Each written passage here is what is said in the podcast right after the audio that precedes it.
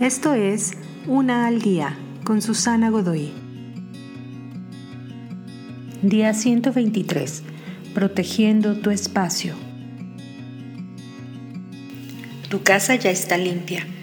Es como vivir en una ciudad congestionada y luego pasar un fin de semana en las montañas. No tenías idea exactamente qué tan represivo era el acumulamiento hasta que te liberaste de él. Pero ¿cómo le harás para que no suceda de nuevo? Es realmente una reversión de cómo probablemente te deshiciste del acumulamiento en primer lugar.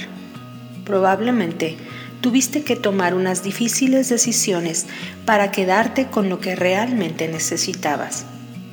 O qué tan seguido se usaría realmente. Y si no calificaba, por eso se fue. Debes utilizar el mismo criterio ahora, cuando consideres que, si por alguna razón, debe entrar a tu casa de nuevo. La simplicidad del espacio y cuáles objetos materiales demandan tu enfoque es algo que necesitas proteger. Recuerda, entraste a este desorden con una decisión a la vez. Puedes proteger tu espacio exactamente de la misma manera. Te invito a seguirme en mis redes sociales Facebook, Instagram y YouTube. Busca las descripciones aquí abajo.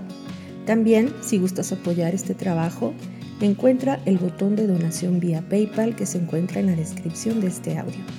Te espero.